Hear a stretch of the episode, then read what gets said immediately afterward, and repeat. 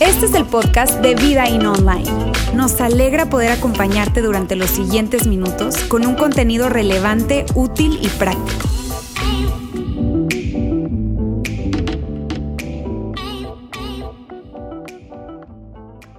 Amigos, hoy Estamos iniciando una serie que más bien va a ser una miniserie, porque van a ser solamente dos domingos los que vamos a tener esta serie. Por eso digo que va a ser una miniserie. Bien, y, para empezar el día de hoy, yo quiero empezar haciendo una pregunta. A ver, ¿cuántos de ustedes han boxeado? ¿Alguno de aquí ha boxeado? A ver, levante la mano. ¿Algunos han boxeado? Levante la mano fuerte.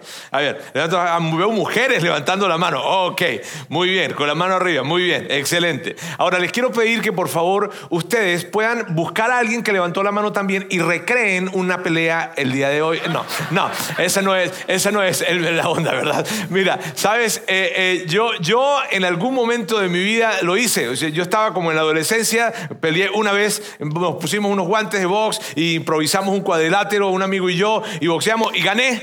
Gané, sí, gané. Este, no sé cómo gané, pero gané. Es más, quiero decirte algo, gané y, cuando gané, luego mi amigo se enojó mucho. Mi amigo se enojó bastante que yo hubiese ganado. Entonces él regresó conmigo a, seguir. Yo, no, no, no, un momentito. Esta pelea es de un round de un round. O sea, ya, qué pena. ¿Está bien? Ahora, ¿por qué le digo eso? Porque estamos nosotros hoy iniciando esta serie que le digo se llama Rendirse o Pelear, una serie de dos partes y que es muy interesante. Y es muy interesante, ¿por qué? Porque hay una pelea muy interesante que se da en medio de esta serie. Y es una pelea, ¿por qué es interesante? Porque uno de los boxeadores es Dios.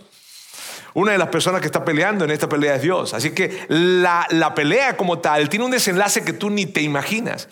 O sea, hay, algo tan, hay tanto que aprender. Hay, es una historia, amigos, que la verdad no le estamos haciendo justicia a la historia con tener solamente dos domingos para hablar acerca de esta historia. Deberíamos tener, no sé, meses hablando acerca de esta historia. Pero lo vamos a, tratar de sintetizar o no, sintetizar, sino tomar algunas cosas muy, muy, muy, muy relevantes en estos dos domingos. Y les digo, enseñanzas muy especiales que vamos a aprender de esta esta historia. Pero por otra parte, también hay algo muy importante y es que nosotros nos podemos identificar con esta historia. ¿Por qué? Porque tú y yo de alguna manera hemos peleado con Dios también.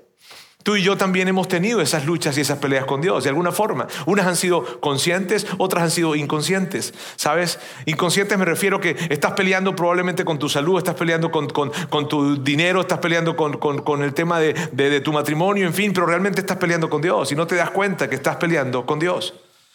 Otras han sido muy visibles y han sido peleas que realmente hemos encarado con Dios. ¿Sabes? Muy visibles. Yo recuerdo una en especial una que tuve hace 28 años, no porque no haya tenido más recientemente, está bien, sino que esta fue demasiado obvia para mí. Yo me había graduado en la universidad, en una ciudad que se llama San Cristóbal, en Venezuela, y me había mudado para otra ciudad que se llamaba Barquisimeto. Había, te, digo, estaba recién salido de la universidad, me fui para Barquisimeto, estaba buscando trabajo, no tenía empleo, no tenía empleo, no tenía empleo, metía currículos por todos lados, duré seis meses desempleado, fue una situación muy complicada. Yo metía, le digo, currículos por todas partes. Recuerdo claramente que en un proceso de los que me metí, habían mil y de personas metiéndose en ese proceso. Luego quedaron 500, luego quedaron 100, luego quedaron 10 y luego quedaron 2. En esos dos estaba yo. Y yo dije, claro que soy yo. O sea, por el amor de Dios. O sea, si empezamos con más de mil y llegamos a dos, o sea, Dios no va a jugar conmigo en esto, ¿no? O sea, no hay razón por la cual no quede. Y efectivamente no quedé.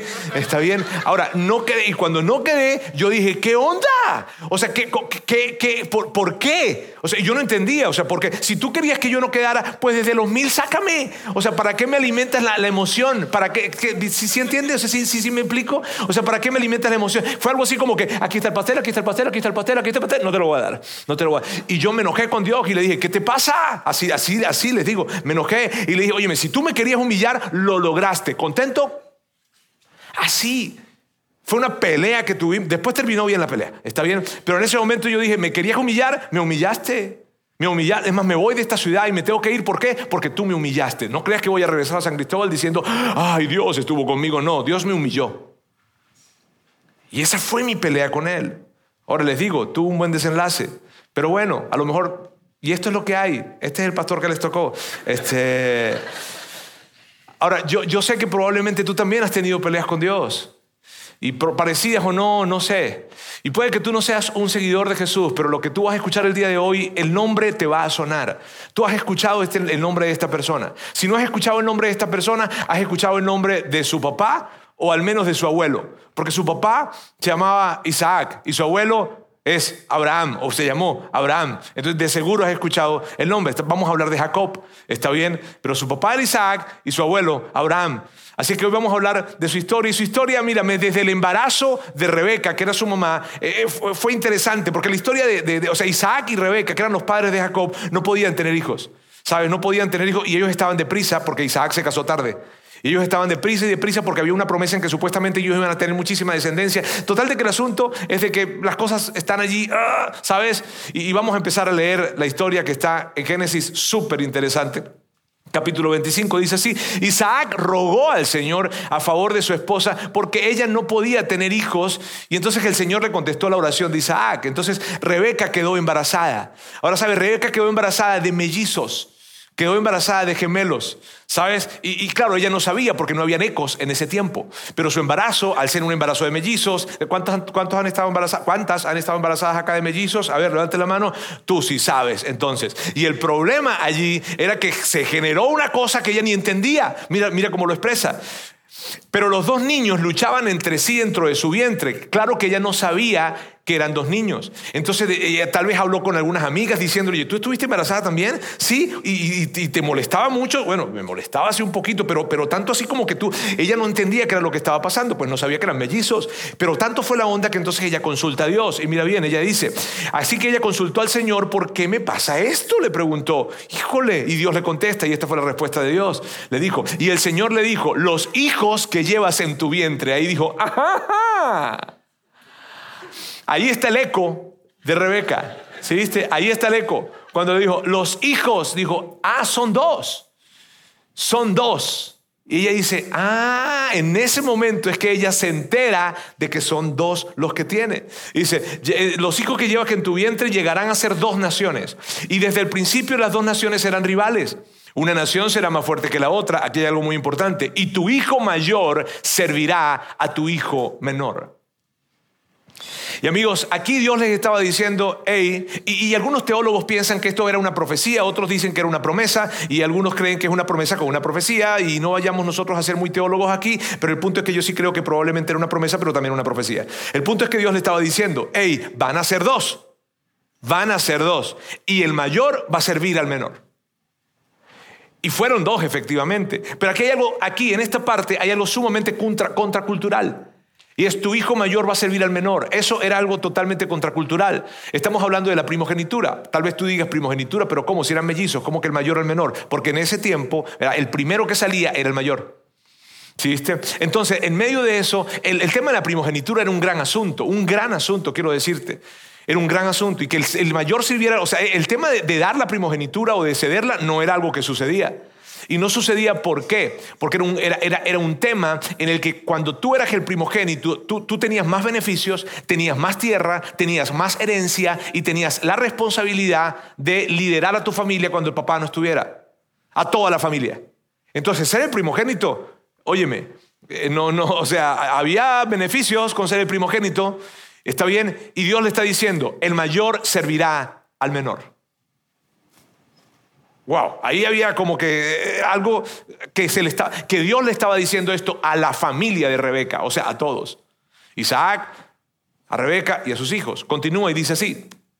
Cuando llegó el momento de dar a luz, Rebeca comprobó que verdadera, que, perdón, que de verdad tenía mellizos. O sea, tú sabes, ella escucha a Dios, voy a tener mellizos, pues sí, ajá. Y cuando nacen, ¡Ah! sí era cierto. O sea, sí, sí, sí. O sea, y, claro, cuando ve esto, ¿qué es lo que está pasando? Lo que ella está viendo es Dios cumpliendo una promesa. ¿Por qué? Porque Dios siempre cumple sus promesas. Y él dijo, van a ser dos. Y fueron dos. Ahí está. ¿Sí ves? Y entonces dice, el primero en nacer era muy rojizo y estaba cubierto de mucho vello, como un abrigo de piel. Por eso lo llamaron Esaú. Sabes, los nombres representaban mucho en ese tiempo. Los nombres que se le colocaban a los niños tenían que ver con, con la situación en que nacieron o cómo nacieron, qué estaba pasando alrededor de ellos en ese momento o qué característica particular tenían al momento de nacer. En el caso de, eh, de, Esaú, pues se llamó Esaú, ¿por qué? Porque Esaú viene de una... El Antiguo Testamento fue escrito principalmente en hebreo. ¿Sabes? Entonces hay una palabra en hebreo que tiene que ver con vello, con cabello, ¿viste? Y por eso le llamaron a, Esaú, Esaú, porque esa palabra, Esaú, viene de esa raíz hebrea que tiene que ver con vello o con cabello. O sea, si hubiese nacido hoy en día, le hubiesen llamado el pelos. ¿Viste? Algo como eso. ¿Me hago entender? Ok, continúa entonces. Y dice, después nació el otro mellizo, agarrando con la mano el talón de Esaú. Por eso lo llamaron Jacob. ¿Por qué? Porque había otra, otra palabra en hebreo que, que representaba talón. Y por eso se le llama Jacob. La palabra Jacob, el nombre de Jacob, viene de una palabra en hebreo que representa talón. Pero también representa otra cosa más. Representa también engaño, manipulación. Y aquí hay algo sumamente interesante, porque Jacob vivió de esa manera. Jacob vivió, vivió siendo el rey de la manipulación y el engaño. Un tipo que era súper estratega. O sea, tú tienes, hay que leer la historia.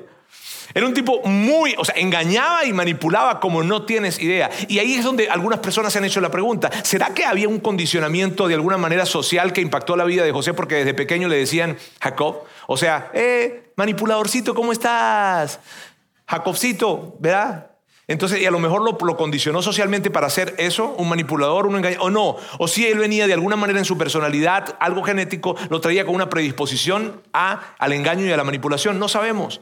Ni nos vamos a poner muy filosóficos acá, está bien, pero el punto es que Jacob vivió de esa manera. Y te voy a explicar qué fue lo que pasó con esa familia. Esa familia, lo que pasó con esta familia fue que esa familia no confió en Dios. Ni Isaac, ni Rebeca, ni Jacob, ni Esaú, ninguno confió en Dios.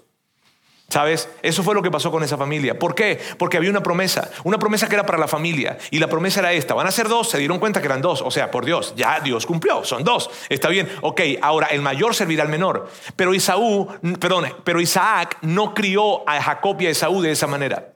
Isaac, Isaac, si Isaac hubiese creído la promesa, si Isaac hubiese tomado la, confianza y la hubiese colocado en Dios, él hubiese criado a su familia entendiendo esto. ¿Sabes qué, Esaú? Tú eres el mayor porque tú naciste primero, pero sabes, tú vas a servir a tu hermano Jacob, porque Dios nos invitó a que sí fuese. Y si lo hacemos de esa manera, contaremos con la bendición de Dios entonces en nuestra casa, porque confiamos en lo que Dios dijo. Pero no fue la manera en que Isaac crió a, a, a Esaú y a Jacob. De hecho, Isaac prefería a Esaú. Y lo prefería porque Isaac Perdón, porque Esaú era un guerrero, era un tipo que salía, era un tipo que cazaba y él era valiente, iba, cazaba. Tú sabes, en ese tiempo si tú no salías a cazar, no comías. Entonces tú querías comer hoy, vaya y case quiero ir a vaya y casa, y luego casa y trae la comida, y así, así era que funcionaba. Entonces, eh, eh, Isaac valoraba muchísimo a Esaú, porque era el que traía la carnita asada a la casa. ¿Está bien? Entonces, eh, Esaú, al ser un tipo arrojado, en fin, Isaac prefirió a Esaú toda la vida. Por otro lado, Rebeca no. Rebeca prefirió a Jacob. Jacob era un tipo más tranquilo, era un tipo pensador, estratega.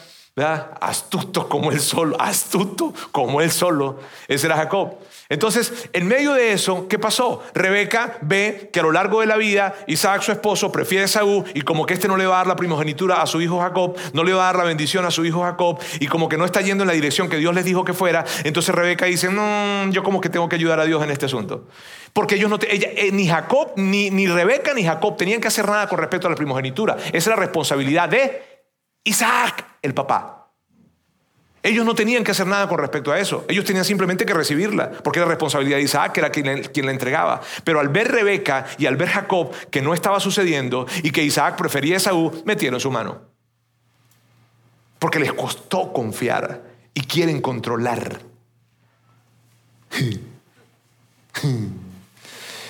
Entonces, se metió allí. Ahora, les voy a hacer un resumen rápido y voy a tratar de ser muy rápido en esto, ¿está bien? De cómo se ve la vida o cómo se vio la vida de Jacob en términos muy generales. Fíjate bien, Jacob se roba la primogenitura de Saúl. Y todos, o algunos, o los que han escuchado tal vez esta historia, no sé, ¿verdad? Que Esaú llega un día súper cansado a su casa de cazar, de estar todo el día, en fin, y llega y dice, me estoy muriendo de hambre, me comería un león, daría cualquier cosa por comer algo, porque tengo muchísima hambre. Y Jacob,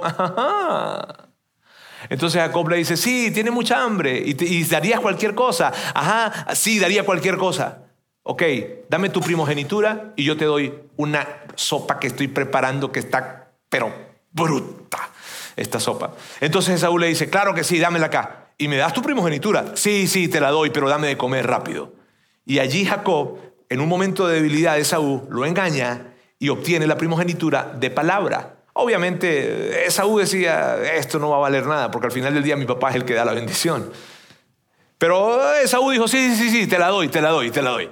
Y se la dio, y Jacob se fue con esto en mente. Ya de palabra conseguí la aprobación de algo, para poder entonces hacer artilugios el día de mañana. Eh, entonces, así Jacob le roba a su hermano la primogenitura. En un momento de debilidad, ¡ra! Tomó la primogenitura. Jacob engaña a su padre Isaac. Y esto lo hizo con premeditación y alevosía, amigos. Jacob, pero Isaac ya está viejo, ya ni siquiera puede ver. Entonces le dice a Saúl, ¿sabes qué, hijo? ¿Por qué no vas a cazar algo? Te vienes y te preparas una comida bien sabrosa y yo te doy la bendición ya. Ya mis días se están acabando. Entonces, Esaú dice, claro que sí, papá, pero Rebeca escuchó. Porque las mamás siempre escuchan.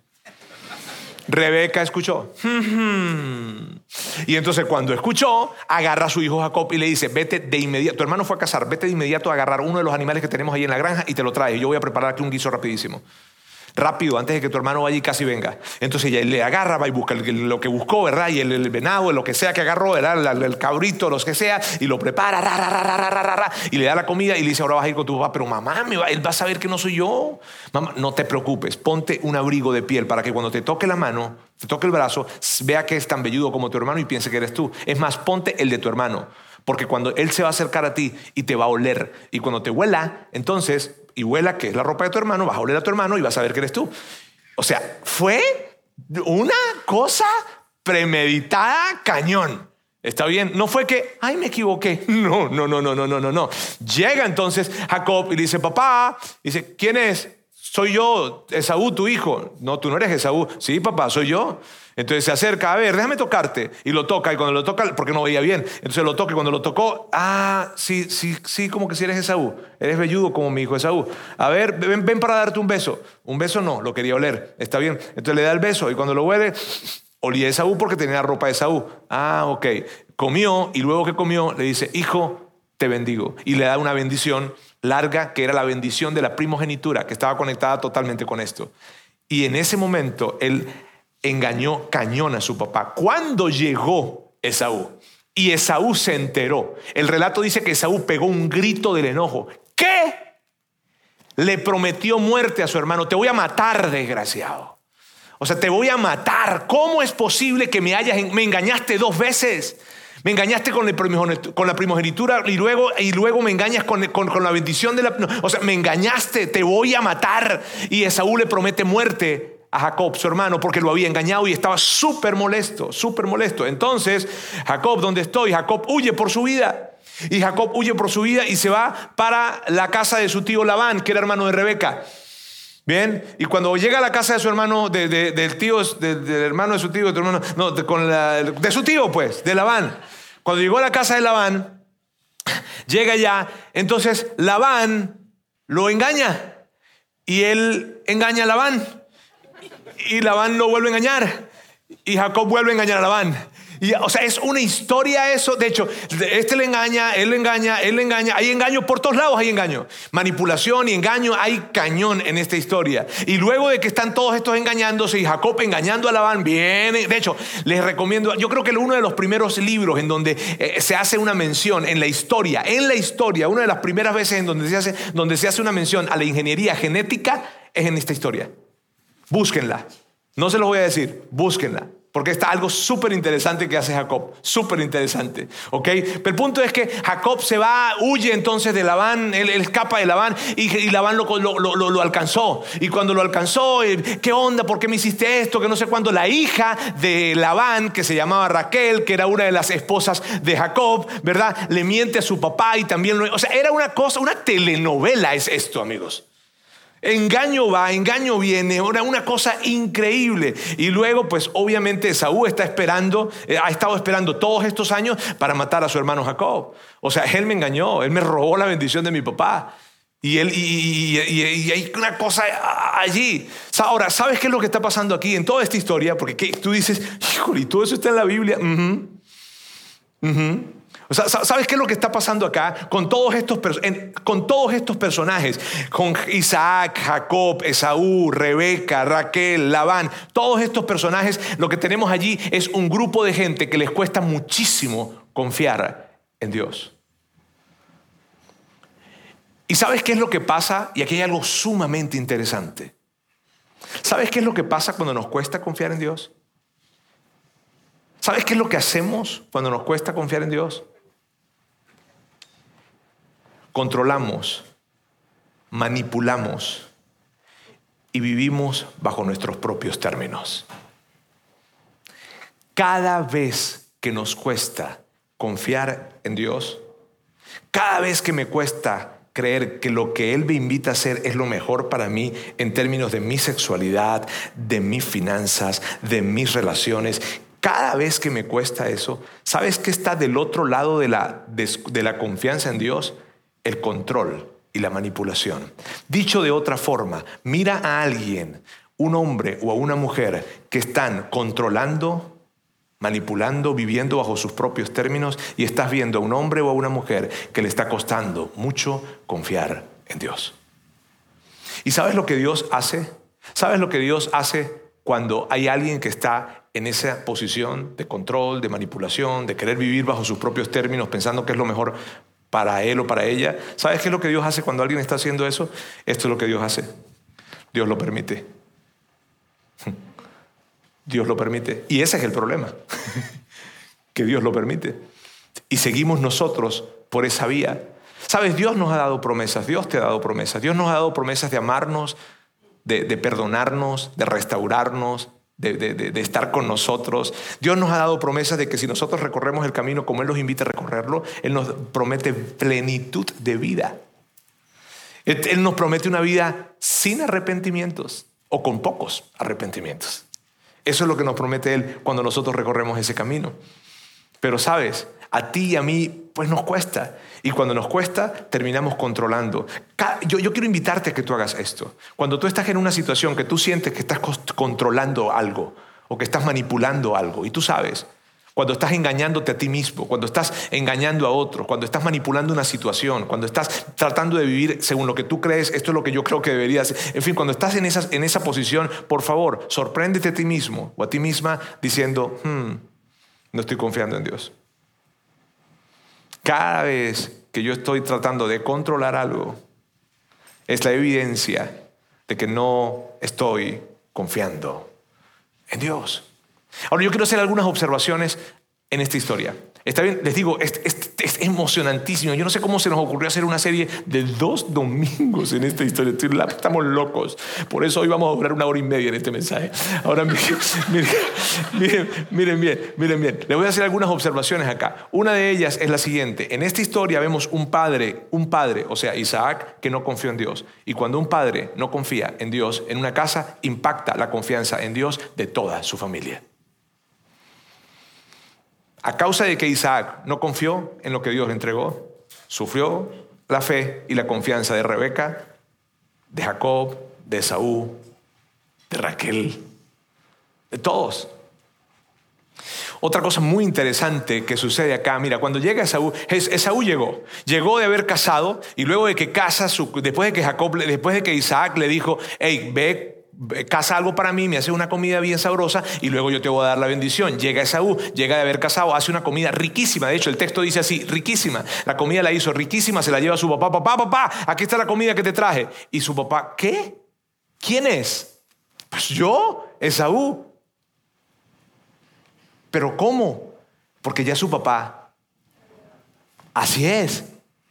E, e, e, entonces, Vamos a leer lo que dice el texto que está por demás muy interesante. Dice, Isaac comenzó a temblar de manera incontrolable. Esto es importante. Isaac, cuando Esaú dice, papá, llegué, ¿cómo? Empieza a temblar de una manera incontrolable y dijo, entonces, ¿quién me acaba de servir lo que casó? Yo ya comí. Lo bendije a él poco antes de que tú llegaras. Y esa bendición ya la entregué. Y, los teólogos, los teólogos dicen que este temor incontrolable no es porque Isaac se dio cuenta que había bendecido a Jacob. Ese temor incontrolable fue porque en ese momento, y me encanta esa apreciación, ese temor incontrolable es porque en ese momento eh, Isaac se da cuenta que Dios cumplió lo que dijo que iba a hacer, pero no de la manera en que él hubiese querido. Se da cuenta en ese momento en que él empieza a temblar incontrolablemente, él dice, pasé toda la vida desobedeciendo a Dios. Y al final del día, el mayor servirá al primero. Ese temor viene, ese temor incontrolable sucede, ese dolor profundo sucede cuando una persona se da cuenta que ha vivido toda una vida desobedeciendo a Dios y que ya no hay nada que hacer. ¿Qué haces? ¿Qué hacemos cuando miramos hacia atrás y vemos nuestra vida y nos damos cuenta que en nuestro matrimonio, en nuestras finanzas, en nuestras relaciones, vivimos desobedeciendo a Dios, no confiando en Él y ya no hay nada que hacer. ¿Qué sucede? Un temor incontrolable, un temblor incontrolable. Es, está, eso es como para hablar muchísimo más. ¡Wow! Ahora, otra de las cosas que yo veo en esta historia es a un hombre, Jacob, que obteniendo lo que quería, lo perdió. Porque cuando tú y yo obtenemos, obtenemos lo que Dios nos ha prometido, pero lo obtenemos a nuestra manera, al final del día lo vamos a perder. Él obtuvo la primogenitura, pero sabes, tuvo que huir. Él huyó de su gente, huyó de su tierra. La primogenitura estaba totalmente conectada con la tierra. El tener tierra estaba conectado muchísimo con la primogenitura y él no podía tener la tierra porque su hermano le dijo, te voy a matar y tiene que huir. Entonces obtuvo la primogenitura, pero lo perdió porque no tuvo la tierra ni tuvo un lugar en donde estar. Si ves, obteniéndolo, lo perdió. O sea, hay tanto que reflexionar, pero volvamos a la historia. Bien, volvamos a la historia. Y tenemos entonces el momento en donde Jacob está. Jacob agarró, Jacob la regó con Esaú, la regó con su papá, la regó con Labán, ahora no sabe ni qué hacer, se lleva a, sus, dos esposas y a, sus a las otras dos también, porque son cuatro las que tiene, porque como si fuera fácil una sola. Pero bueno, este, eh, eh, cuatro, eh, tiene once hijos, tiene animales, animales, tiene cientos y cientos. O sea, él tiene muchísimas cosas y ahora no sabe qué hacer porque no tiene tierra donde asentarse. Y él sabe que si él, anda por ahí vagando, ¿verdad? Errante, viene, va a venir otro pueblo, va a venir otra gente, lo van a matar, le van a quitar todo. Y el tipo está ahí todo enredado y tiene el agua hasta el cuello, no sabe qué hacer. Y entonces hace lo que tú y yo hacemos cuando tenemos el agua hasta el cuello. ¿Qué hacemos? ¿Qué hacemos? Oramos. Eso es lo que hacemos. Y eso fue lo que hizo Jacob. Entonces Jacob oró. Ahora, en todo este tiempo, ¿no te das cuenta de algo? En todo este tiempo Jacob no había orado. Porque como, como, imagínate esta oración, híjole, ayúdame bien a que, a, que, a, que, a que yo pueda oler como mi hermano, ¿está bien? Para poder engañar bien a mi papá. Imagínate esa oración. Ayúdame a engañar bien a mi tío Labán, por favor, Dios, tú eres me ayudas. Imagínate, o sea, hasta ese momento él no había orado, pero ahora está orando. Ahora, ahora sí va a orar. ¿Por qué? Porque tiene el agua hasta el cuello. Ahora sí va a hablar con Dios. Y la oración que se echa, y la oración Jacob, una joyita. Entonces, mira, mira bien. Dice, Odia, oh Dios de mi abuelo Abraham y Dios de mi padre Isaac, oh Señor, tú me dijiste, regresa a tu tierra y a tus parientes, y me prometiste, te trataré con bondad. ¿Notas algo de manipulación aquí en este texto? Tú me dijiste, eh, tú me prometiste. Aquí yo no consigo un Jacob diciendo, aquí estoy, la he regado toda mi vida. Y vengo frente a ti a decirte, ayúdame. No, yo veo un Jacob diciendo, hey, tú me dijiste, Tú me prometiste y mira cómo continúa. Una chulada del muchacho. Mira, dice, no soy digno de todo el amor inagotable y de la fidelidad que has mostrado a mí, tu siervo. Cuando salí de mi hogar y crucé el río Jordán, no poseía más que mi bastón, pero ahora todos los de mi casa ocupan dos grandes campamentos. Mírame, si no conociéramos a Jacob diríamos, qué tipo tan humilde. Pero lo conocemos. Conocemos el contexto de su historia, por eso el contexto es tan importante. Pero aquí está Jacob tratando de manipular a Dios, nada más y nada menos. Y luego continúa y dice, oh Señor, te ruego que me rescates de la mano de mi hermano Esaú. Tengo miedo, tengo miedo, eh, tengo miedo de que venga para atacarme a mí y bueno, también a mi esposa y a mis hijos. ¿Está bien? O sea, fue algo así como que, hey Dios, híjole, hay mujeres y hay niños metidos en este asunto, ¿sabes? O sea, ayúdanos, ¿ok? Y continúa y dice, pero tú me, pero tú me prometiste. ¿verdad? Ciertamente te trataré con bondad y multiplicaré tus descendientes hasta que lleguen a ser tan numerosos como la arena de la orilla del mar. Es que sea imposible de contar. O sea, aquí está Jacob tratando de manipular otra vez, pero nada más y nada menos que a Dios. ¿Sabes? Jacob de alguna manera pensaba esto, mi problema es Esaú. Mi problema es que Esaú me quiere matar. Ese es mi problema. Mi problema es que no tengo tierra. Mi problema es que estoy huyendo de Labán. Mi, eh, mi, problema es Esaú. O sea, ese es mi problema. En ningún momento, en ningún, o ¿sabes? Eso es lo que sucede muchas veces cuando yo escucho a muchas personas hablar. Mi problema es ella, mi problema es él, mi problema es la situación, mi problema, mi problema son ellos, son ellos, es lo que me está pasando. Eh, mi problema es Esaú. O sea, no tengo ningún momento de esta historia a Jacob diciendo el problema soy yo. Es un Jacob diciendo, no, Saúl me quiere matar, tengo miedo. Luego de esa oración, el tipo es increíble, te digo, luego de esa oración, él agarra y todo ese grupo de personas que tenía, las cuatro esposas, los once hijos, todos sus siervos, todos los animales, todo, él agarra y arma dos grupos, dos grandes grupos, porque él dice esto, voy a agarrar dos grandes grupos porque estaba yendo, él estaba yendo en dirección a la casa o a la tierra de su hermano Esaú. No tenía tierra y tenía que ir para allá, él tenía que ya enfrentar esa situación. Entonces él va a verse con Esaú. Tú sabes, ¿no? Y él sabe que su hermano lo había prometido matar, tiene como 20 años sin ver a su hermano. Y en medio de eso, entonces, entonces Jacob arma dos, dos, grupos y dice, aquí los hombres de negocio y mujeres de negocio, por favor, bien, bien atento porque da muchas ideas. Entonces, Jacob arma dos grupos y dice, ok, voy a armar estos dos grupos. Si mi hermano viene y ataca a este, yo me voy con este. Porque que se acabe con esto. y si me voy con esto, me voy con estos. O sea, él estaba armando la cosa y luego hace algo estrategiquísimo. Agarra y agarra cabras, ovejas, burros, caballos, caballos, chivos, vacas. O sea, agarró muchos animales, cientos de animales, cientos, cientos, cientos. Y en vez de agarrar todos y mandarlos, porque los quería mandar adelante, que fueran adelante de ellos como regalos para Esaú. ¿Para qué? Para ablandar su corazón. Él, en vez de agarrar todo, todo y mandarlo, él súper inteligente agarra y, hace como seis, siete grupos. ¿verdad? Y manda a un mensajero con cada grupo a que vaya adelante para encontrarse con Esaú. Entonces, ¿cuál era la idea? Y le dice a los mensajeros, vayan. Y cuando vean a mi hermano, le van a decir esto, mi señor, su siervo, Jacob, le envía esto como un regalo, porque usted es tan importante para él y él cuenta con su bondad. Y él habla con, todos los tipos y le dice, asegúrense de decirle eso. A todos. Y entonces los lo, lo, lo, ahora, mira que, y les dice esto, es que es inteligente, el tipo brillante. Les dice esto, no vayan muy pegaditos. Vayan, asegúrense que vaya un grupo y luego a la distancia, ¿verdad? No sé cuántos kilómetros después, llega el otro. Porque era algo así como, imagínate, ponte tú en el lugar de Esaú. Es como que te llegó un regalo. Ah, bueno, sí. Está bien. Y sigues caminando y de repente otro regalo. Ah, y de repente otro regalo. Y de repente otro... ¿Sí ves? Órale. Hay un proverbio que dice, si te quieres ganar el corazón de un rey, llévale regalos. ¿Saben que yo ocupo un papel de rey? Eh, ok. Este... Entonces, entonces, en medio de esto, en medio de esto, Jacob, súper estratega, súper estratega, hace esto. Él está tratando, él tiene, imagínate, él lo ve a su hermano, tiene 20 años sin verlo.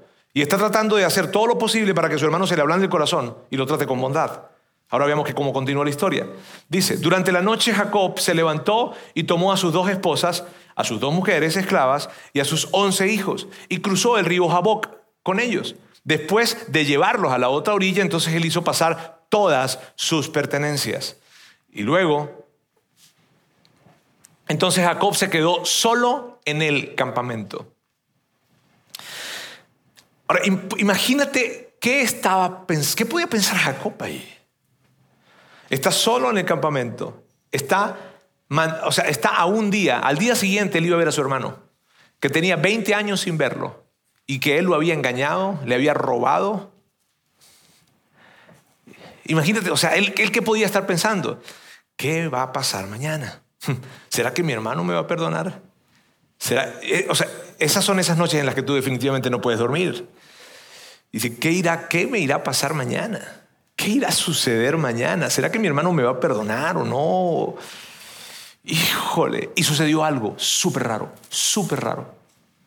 Sucedió esto. Llegó un hombre, él estaba solo, era de noche, no se veía nada. Y llegó un hombre y luchó con él hasta el amanecer. Toda la noche duraron peleando.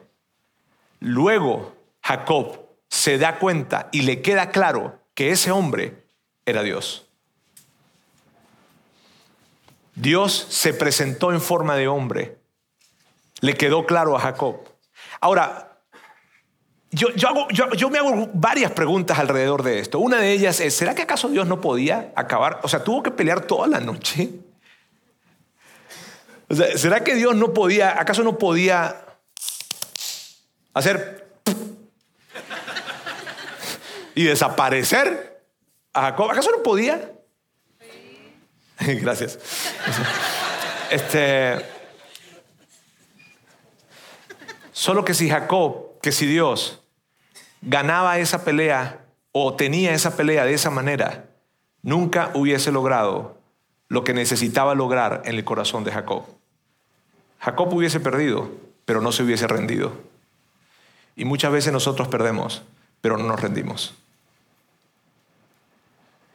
Y lo que quería hacer Dios en el corazón de Jacob ameritaba que toda la noche estuvieran peleando. Quedó claro para Jacob que era Dios cuando el relato dice esto, que le tocó, le tocó la cadera y se la dislocó. Ahora, en, el, en, el, en la palabra hebrea de donde, de donde viene el tocar, ¿sabes qué significa tocar?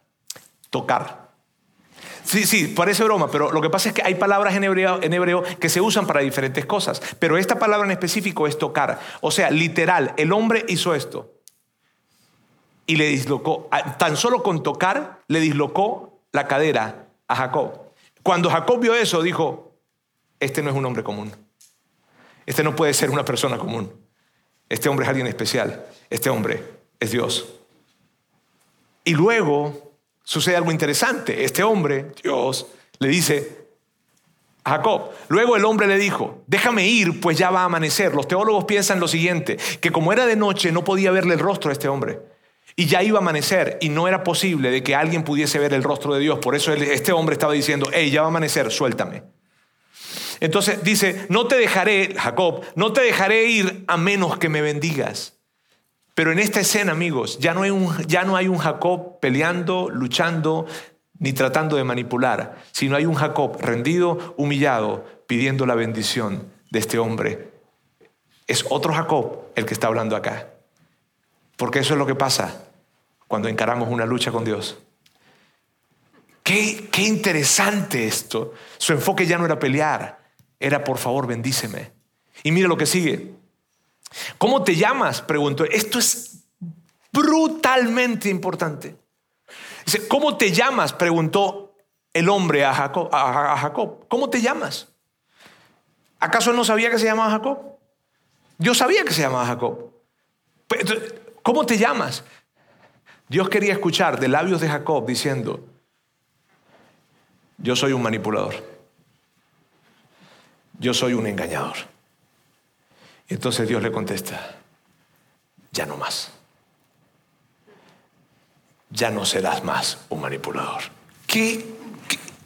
Ya no serás más un engañador. Qué bonito esto. ¿Cómo te llamas? preguntó el hombre. Jacob, contestó él. Tu nombre ya no será Jacob. De ahora en adelante serás llamado Israel, porque has luchado con Dios y con los hombres y has vencido.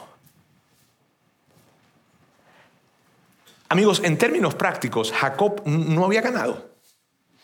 ¿Está bien? Porque tenía la cadera dislocada, o sea, en términos de pelea me refiero, ¿está bien? O sea, no, no había ganado. Él tenía la cadera dislocada y estaba cojeando. Probablemente con sangre, no sabemos. Pero para Dios se había ganado. ¿Por qué? Porque Dios entiende que nosotros ganamos las batallas cuando nuestro corazón está alineado con Él. Así se parece ganar. Porque en el lenguaje de Dios, ganar es rendirse.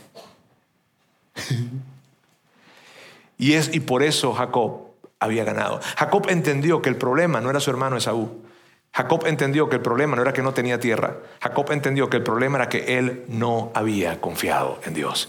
Y como no había confiado en Dios, él siempre trató de buscar las salidas a su manera y hacer las cosas según lo que él pensaba que era correcto. Definir y decidir sus acciones según lo que él quería. Jacob lo entendió.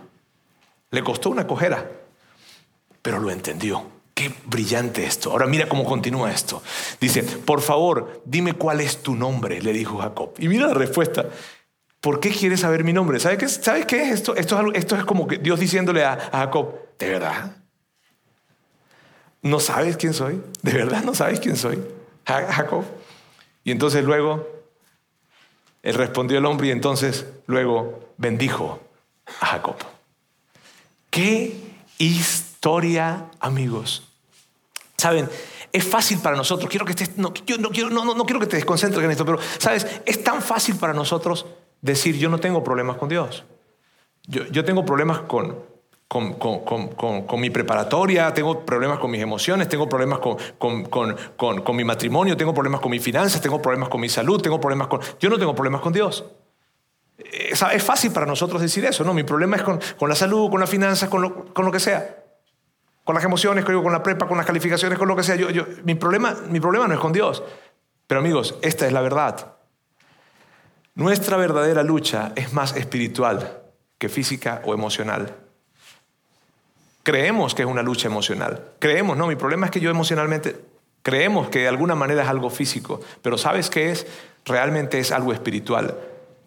Realmente se trata de, yo sé lo que es mejor para mí. Realmente se trata, no, lo que pasa es que yo, a mí me dijeron que yo tengo este diagnóstico. No, lo que pasa es que sabes que tu lucha es más espiritual que física o emocional. Porque al final del día, amigos, esto es lo que pasa. Todos estamos luchando con la fe. Todos estamos luchando con creer. Todos estamos luchando con confiar. Todos estamos luchando con someternos a Él. Todos estamos luchando con esto. No es que yo lo voy a hacer de esta manera, nos cuesta mucho confiar y por eso queremos hacer las cosas a nuestra manera. Esa es una lucha. Todos estamos, todos, inclusive los que no creen, tienen una gran lucha con el creer. ¿Sí ves? Este es un concepto tan profundo y tan amplio. Todos estamos luchando de alguna manera con confiar y con creer. Y en la vida de Jacob se ve así. Jacob quería las promesas de Dios sin el dolor de tener que rendirse. Y tú y yo también. El problema es este, amigos, que cuando tú y yo tenemos las promesas de Dios sin rendirnos, sin el dolor de rendirnos, esas promesas nos van a hacer más mal que bien. Wow. Hace unos 10 años, Sandra, mi esposa, Antonella, mi hija, mi hijo André y yo nos mudamos para acá. Y nos mudamos para acá, sí, hace como 10 años. Para acá me refiero, para acá, para Monterrey. Con el propósito de, levantar esta iglesia, de levantar este campus, con un grupo maravilloso de personas. Lauro, en fin, un grupo maravilloso. Y nos vinimos, nos mudamos para acá con ese propósito. En ese tiempo, Sandra quedó embarazada.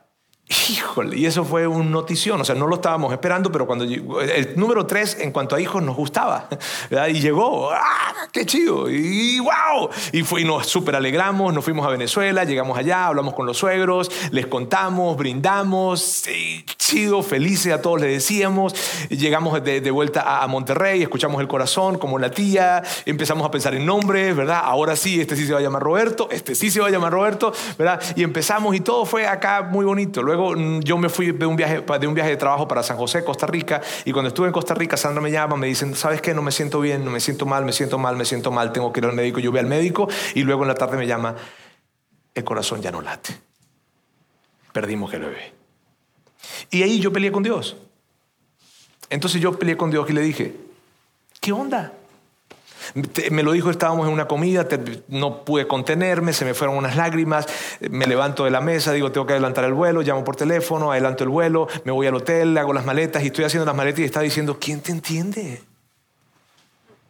O sea, o sea, ¿quién te entiende? Yo no, o sea, dejé cosas, te prioricé a ti, prioricé servirte a ti. Me estoy yendo a plantar una iglesia, ni siquiera hacer un negocio, que no sería nada malo hacer un negocio, pero me estoy yendo a plantar una iglesia y encima no puedes cuidar de un bebé que viene en camino.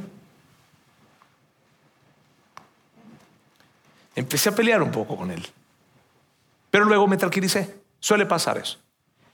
Me voy en el avión y estando en el avión yo escribí algo. Escribí algo que yo creo que tal vez Cuatro personas probablemente lo han leído. Y yo quiero leérselos. Eso fue lo que yo escribí en ese avión. Y, mírame, no es una escritura, no, no, es algo poético, bien escrito, no, está bien. Fue, eh, yo quería hablar con él de alguna forma. Y le dije, Señor, quiero decirte que te amo, que estoy triste, pero te amo. Tú sabes que con la noticia de este bebé me alegré mucho. Y compartimos esa alegría con todos. Yo no estaba seguro de un tercero, pero cuando lo vi inminente, la verdad me emocionó muchísimo. Y escuchar su corazón y pensar en nombres, todo eso hace más difícil esta situación. Pero yo sé que tú siempre quieres lo mejor para nosotros. Nos cuidas de peligros y de situaciones que ni siquiera vemos. Nuestras vidas están en tus manos. Mi familia está en tus manos. Ahora, ahora yo solo quiero pedirte algo. Te lo quiero pedir con mucha humildad. Por favor, dame otro hijo.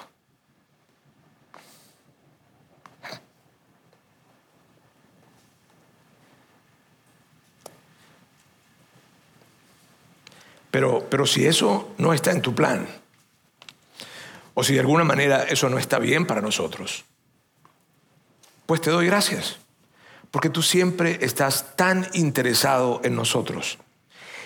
Y aunque nos duelan algunas situaciones, tú las permites para nuestro bien.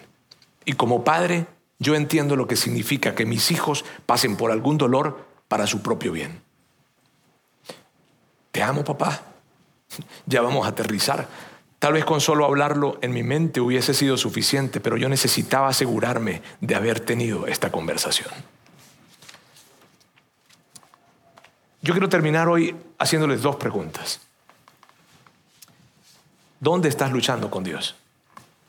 ¿Dónde necesitas fe? ¿Dónde? Y, y, no significa que no hagas nada, ¿está bien? Pero ¿dónde te está costando creer? en tus relaciones, en tus finanzas, con tus hijos, con tus padres, con tu futuro, con. O sea, ¿dónde te está costando creer? ¿Dónde? ¿Dónde te está costando confiar y entonces quieres controlar, quieres manipular y quieres hacer las cosas a tu manera? ¿Dónde, dónde te está costando creer? ¿Dónde? Hazte esa pregunta, que esta semana sea para ti una reflexión. ¿Dónde te está costando creer? ¿Mm? ¿Dónde, ¿Dónde necesitas decir, Dios, si no es lo que yo estoy pensando, si no se llama salud, si no se llama hijos, si no se llama dinero, si no se llama universidad, si no, se llama como yo quiero que se llame, no importa. Yo lo que quiero es saber que tú eres real en mi vida porque contigo presente en mi vida, todo lo demás va a estar bien. ¿Dónde necesitas, dónde estás luchando? Y puede que sea inclusive en, el no creer. Y tú estás con nosotros el día de hoy y yo me siento tan honrado y privilegiado de que tú estés acá y tú probablemente no creas en Dios. Y probablemente ahí es donde estás luchando con Dios. Y me encantaría invitarte a que tú te atrevieras a decirle, Dios, aunque sería difícil para ti, porque si no crees, ¿cómo vas a hablar con alguien que no crees? Pero que hicieras ese pequeño esfuerzo y dijeras, está bien, está bien, quiero explorar. No voy a creer, pero quiero explorar. Permítame orar. Dios, quiero darte muchísimas gracias el día de hoy. Y gracias porque, porque tú eres un Dios tan bueno que nos ayudas a a recorrer caminos y que cuando, aun cuando nosotros hemos luchado, hemos controlado, hemos manipulado, hemos querido, nos hemos engañado a nosotros mismos, Dios, aún en medio de todo esto, tú sigues presente con nosotros porque tú quieres algo con nosotros, en nosotros, más que fuera de nosotros. Dios, nosotros venimos porque necesitamos, necesitamos confiar en ti. Y yo quiero presentarte cada una de las personas que están en este lugar, Dios, que probablemente tienen esa, tienen esa conversación contigo. Yo me sumo a esa conversación en donde te digo, necesito confiar en ti. Necesito confiar más en ti y dejar las cosas en tus manos. Ayúdanos para que entonces, Dios, definitivamente podamos experimentar eso mismo que experimentó Jacob. Y en esa pelea y en esa lucha, que algo dentro de nosotros suceda. Y ya podamos inclusive ser diferentes. Olvidarnos de la tierra que estamos buscando y más bien enfocarnos en quien entrega la tierra que eres tú. Gracias Dios. En el nombre de Jesús. Amén.